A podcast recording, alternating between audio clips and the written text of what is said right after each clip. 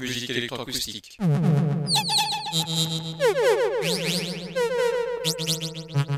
Musique concrète. Musique électronique. Musique instrumentale. Musique vocale. Musique du XXe siècle. Musique contemporaine.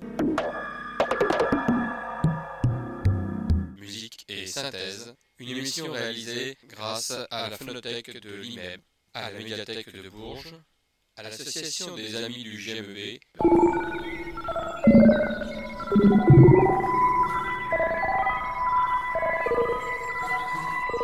Une émission réalisée et présentée par Philippe Auclair.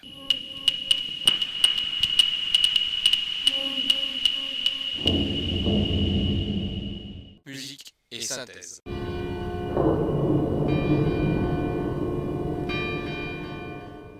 Bonjour et bienvenue à cette nouvelle émission de musique et synthèse pour un hommage rendu à deux compositeurs, voire même trois compositeurs.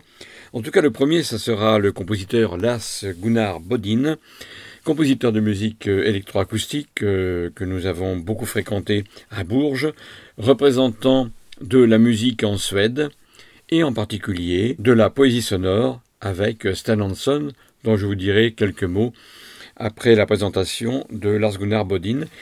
Et Lars Gunnar Bodin, eh bien, j'ai appris qu'il était mort il y a exactement un an, le 10 mai 2021. Donc je tiens à lui rendre hommage à travers sa musique que je vais vous faire découvrir, à travers tout le travail qu'il a fait en Suède pour développer la musique électroacoustique avec Stan Hanson, et puis aussi parce que c'est un compositeur qui a une couleur intéressante au niveau musical, dans la mesure où je vais vous faire écouter quelques extraits qui datent des années 70, c'est-à-dire la pleine époque de la musique analogique et la pleine époque où l'on utilisait encore la bande magnétique. Quelques mots sur euh, Lars Gunnar Bodin. Je vais tout d'abord vous proposer une œuvre que l'on va couper en deux parties puisqu'elle est un petit peu longue, qui s'appelle Des événements et des déroulements mis à nu dans un passé dissimulé. Œuvre intéressante pour son écriture bien sûr, intéressante aussi pour présenter le compositeur, ce qui va pouvoir me permettre de vous dire quelques mots sur Lars Gunnar Bodin, compositeur suédois, qui est né donc en juillet 1935, compositeur et artiste multimédia. En tant que compositeur, Lars Gunnar Bodin exerce sa principale activité dans le domaine de la musique électroacoustique, ou ce qu'il appelle aussi le sonic art, expression qui lui semble certainement la plus appropriée en ce qui concerne son œuvre. Il a reçu une éducation musicale plutôt traditionnelle et a également composé plusieurs pièces pour instruments seuls ou pour la catégorie dénommée mixte, instruments donc et bande, dans laquelle les instruments traditionnels se mêlent à des sons électroniques sur bande et ou transformés par des moyens électroacoustiques. En parallèle de son œuvre dans le domaine du sonic art, il s'est aussi impliqué dans les arts visuels et la poésie. Je vous en parlais tout à l'heure avec la poésie sonore et en particulier avec les travaux de Sten Hansson, lui aussi compositeur suédois. Au début des années 60, il a subi l'influence de John Cage et ses idées. Il eut aussi le privilège, en plusieurs occasions, de jouer avec Cage et David Tudor, ce qui eut une importance primordiale pour son évolution future en tant qu'artiste. Il s'intéressa, ce que je vous disais tout à l'heure, intensément à la poésie concrète, donc à la poésie sonore, à la même époque. Et depuis, l'art des textes de composition a été au centre de sa carrière artistique. Alors je vous propose tout de suite d'écouter la première partie d'une œuvre de Lars Gunnar Bodin qui s'intitule Des événements et des déroulements mis à nu dans un passé dissimulé. Je vous rappelle que nous sommes dans le domaine de la musique électroacoustique.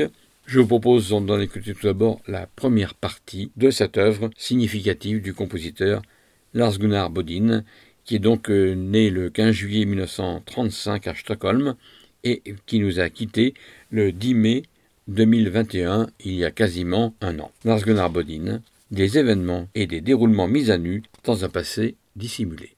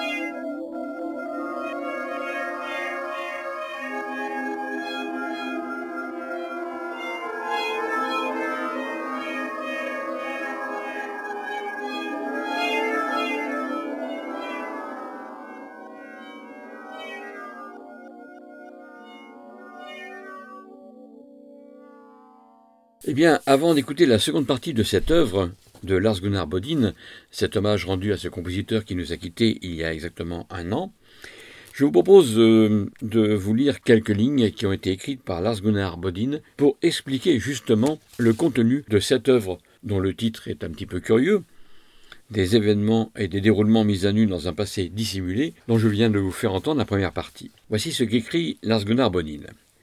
Je vis à 80 km de Stockholm, dans une région rurale dominée par l'agriculture, mais il y a aussi une faune étonnamment étendue pour être si proche d'une capitale.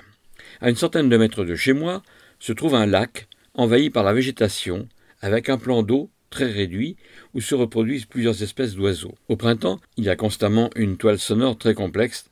Ah, une petite parenthèse, on va parler des oiseaux, puisque je vous ai dit qu'on allait évoquer les 30 ans de la disparition d'Olivier Messiaen, et je terminerai l'émission par le réveil des oiseaux et les oiseaux exotiques. Nous commençons et nous finissons cette émission dans un monde ornithologique. Je reviens au texte de Lars Gunnar Bodin.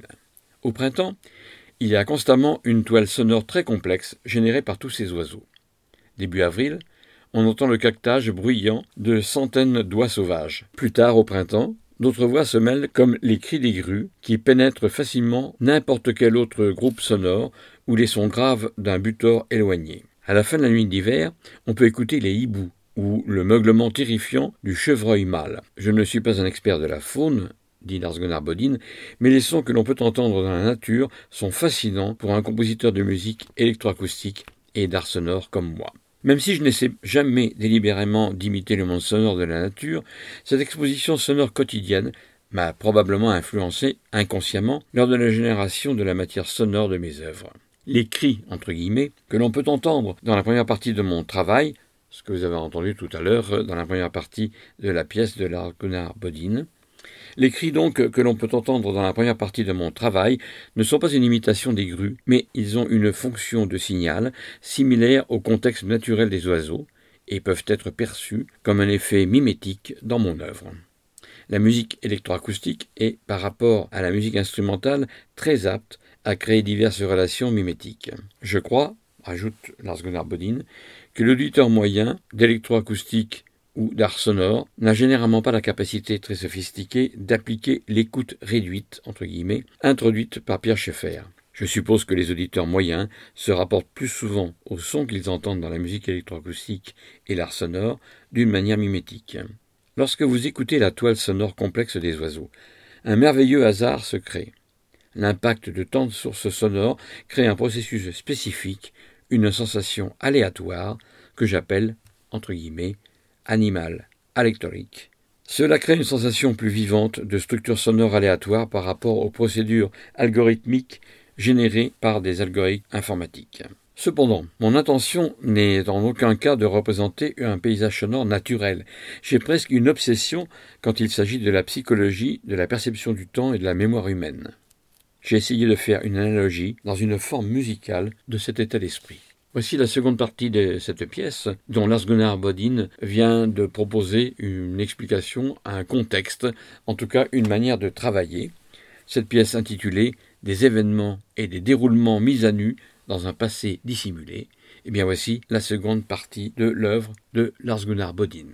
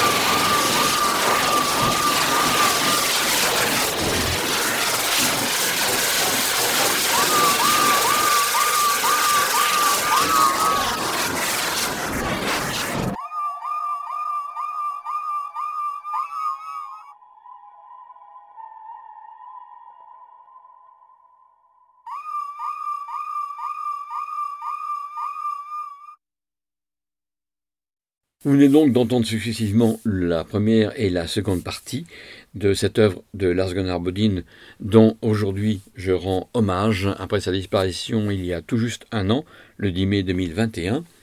Pièce intitulée, je rappelle, Des événements et des déroulements mis à nu dans un passé dissimulé.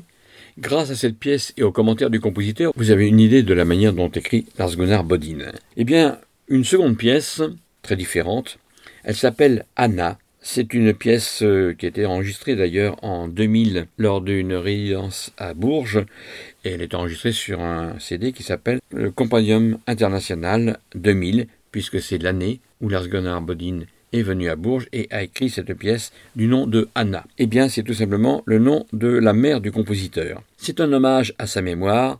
C'est la dernière pièce d'une famille d'œuvres, entre guillemets, à laquelle appartient notamment une pièce que vous allez entendre ultérieurement dans l'émission, qui s'appelle Mar Atlantica.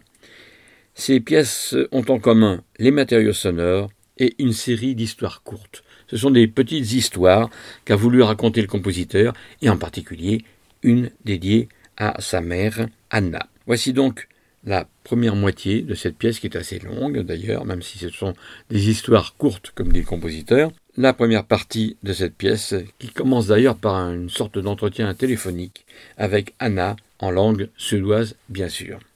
Lars Gunnar Bodin, Anna. 08 592 518 14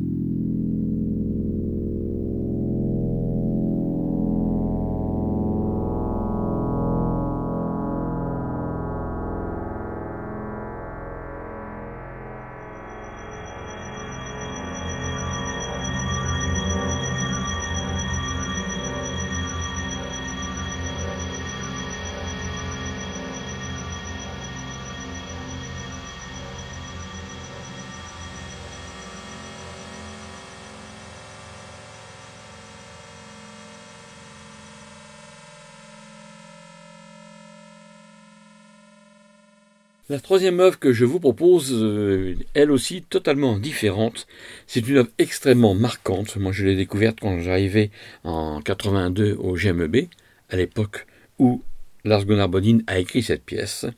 Elle fait un peu froid dans le dos, vous allez comprendre pourquoi, parce que le titre est évocateur, et je vais me passer de commentaires. Elle s'appelle Mémoire du temps d'avant la destruction. C'est une musique qui est très longue, dont nous n'entendrons qu'un large extrait, quasiment la moitié, sur les 19 minutes 15 que comporte euh, la pièce. Attention néanmoins aux différents niveaux sonores. Ne modifiez pas les réglages hein, de vos récepteurs ou de vos amplificateurs, parce qu'il y a des moments très très doux, il y a même des silences, et puis tout d'un coup, la musique part très très fort, et donc il faut arriver à doser l'écoute, mais surtout à ne pas la modifier en cours d'écoute. Mémoire du temps d'avant la destruction, comme d'autres œuvres d'ailleurs de Lars Gunnar Bodin, et même d'Olivier Messiaen à la fin de mon émission, j'ai été obligé, je m'en excuse, de couper un peu des blancs trop longs, tout simplement parce que s'il y a des silences trop longs, eh bien ça pose des problèmes de diffusion radiophonique. Donc, euh, pour ces raisons, j'ai dû réduire, non pas enlever, mais réduire certains blancs qui passent très bien à la diffusion en concert, qui peuvent poser des problèmes au moment de la diffusion radiophonique. Vous m'en excuserez, mais c'est ainsi. Voici donc euh, cette mémoire du temps d'avant la destruction. Je crois qu'elle se passe de commentaires.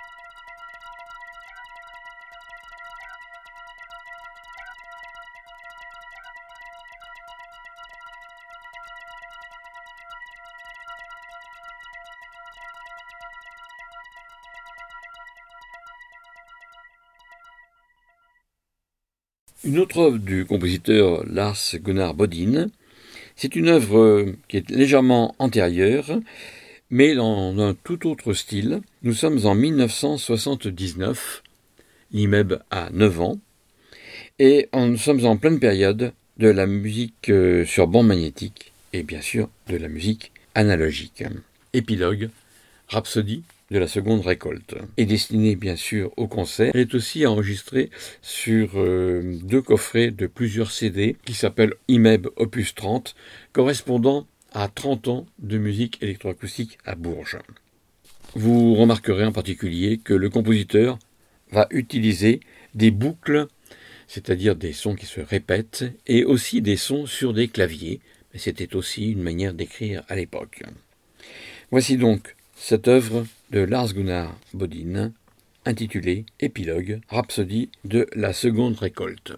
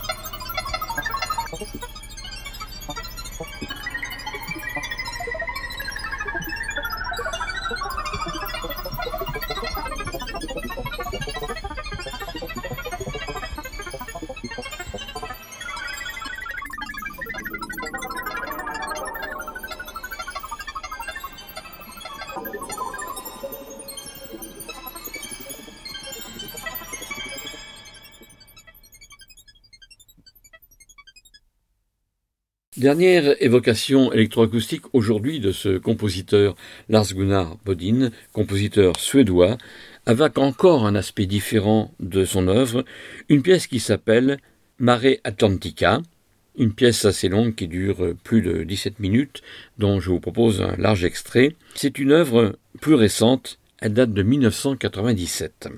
Elle a été écrite en résidence à Bourges, dans le contexte du thème de l'année, c'est-à-dire de cette année 1997, où François Barrière avait choisi comme thème tout simplement la mer.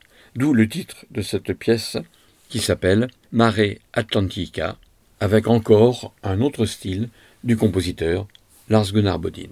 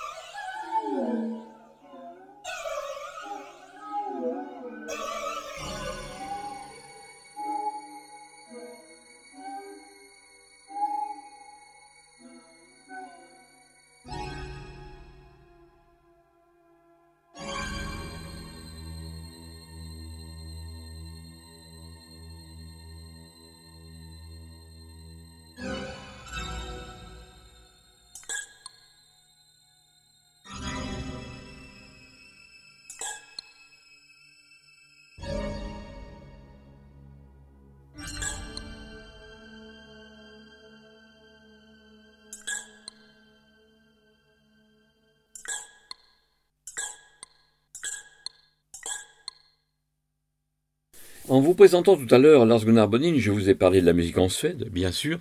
Je vous ai parlé aussi de la poésie sonore.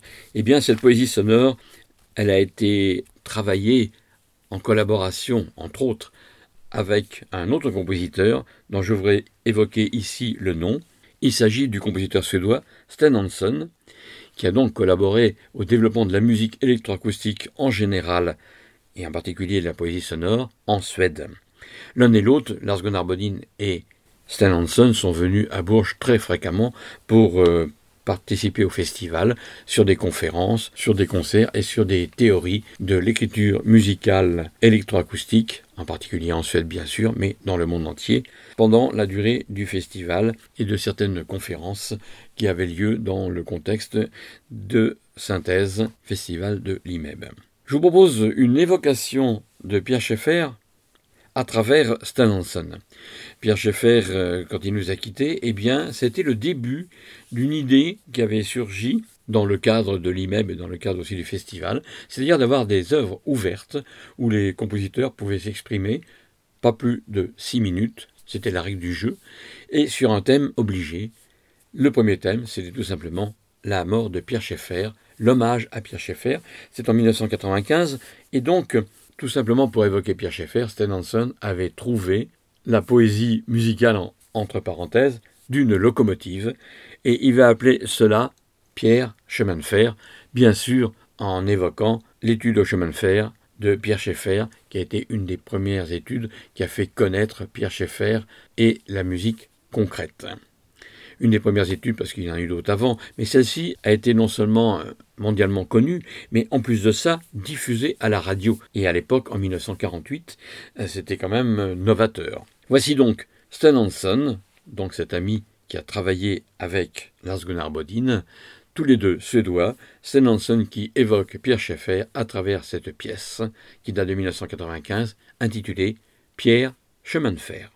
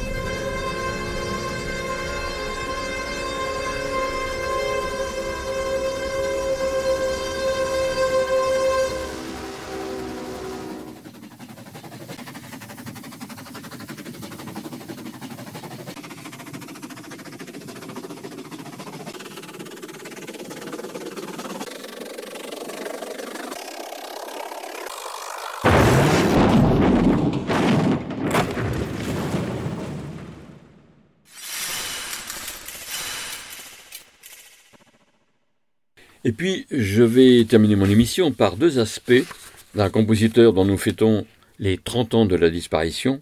Il s'agit d'Olivier Messiaen.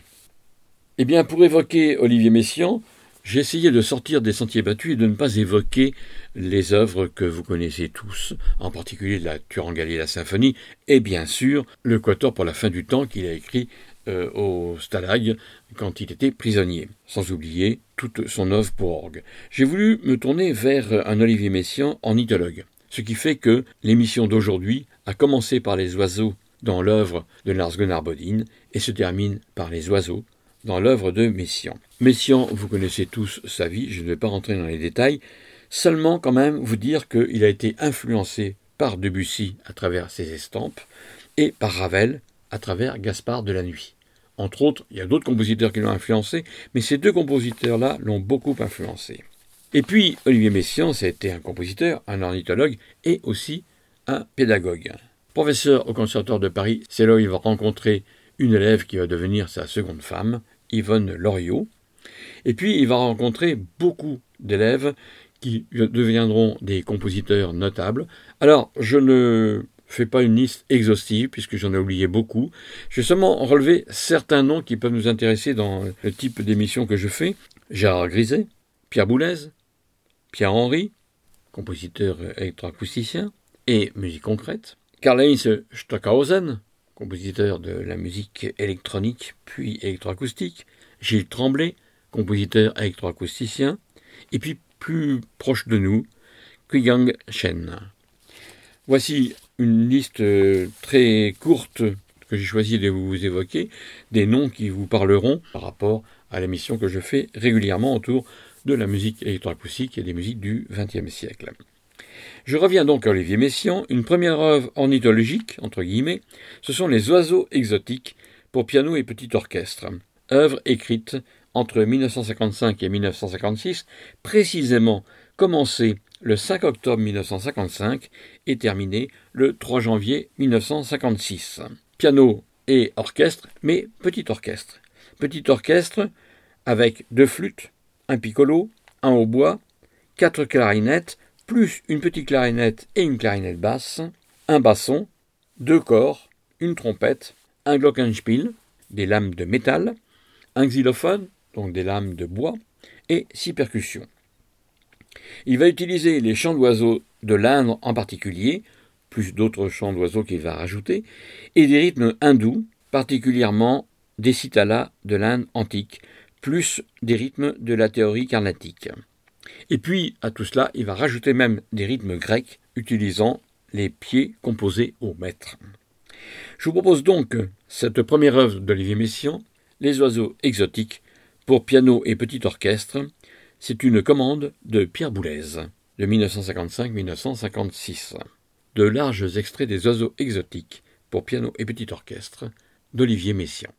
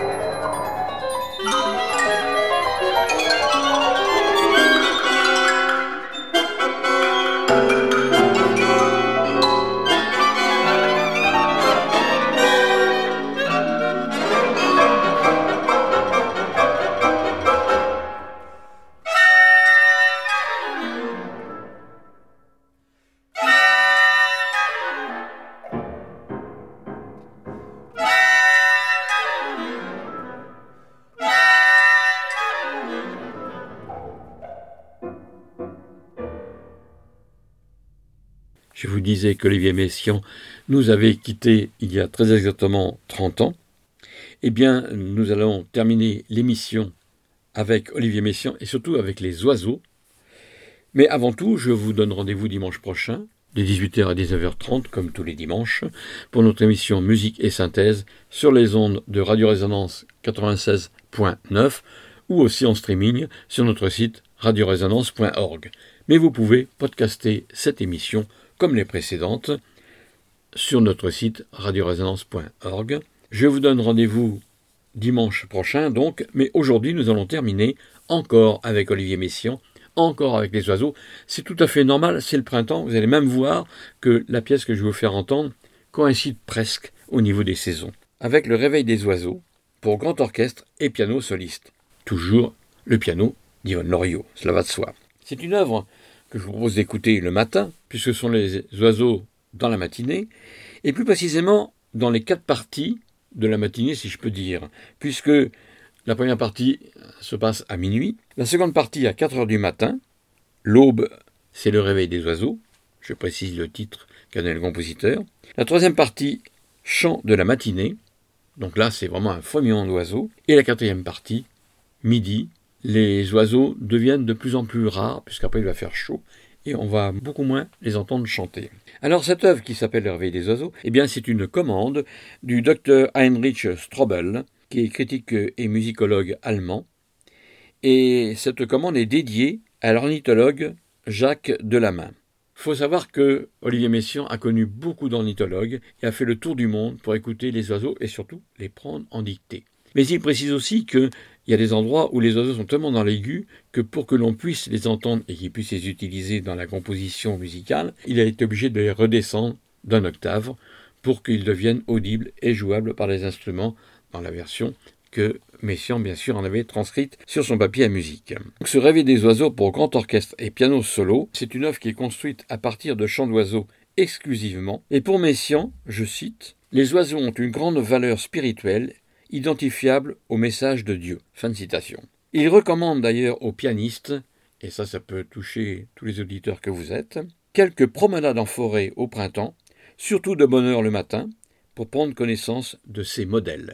Fin de citation. Ces oiseaux qui sont des modèles pour les ornithologues, mais bien sûr aussi pour le compositeur Olivier Messiaen. À la fin, d'ailleurs, vous remarquerez que la pièce se termine calmement avec le pivert, évoqué par les percussions, et le coucou. Bonne promenade, nous sommes en pleine saison, c'est le moment d'écouter Messiaen et d'aller l'écouter dans la nature.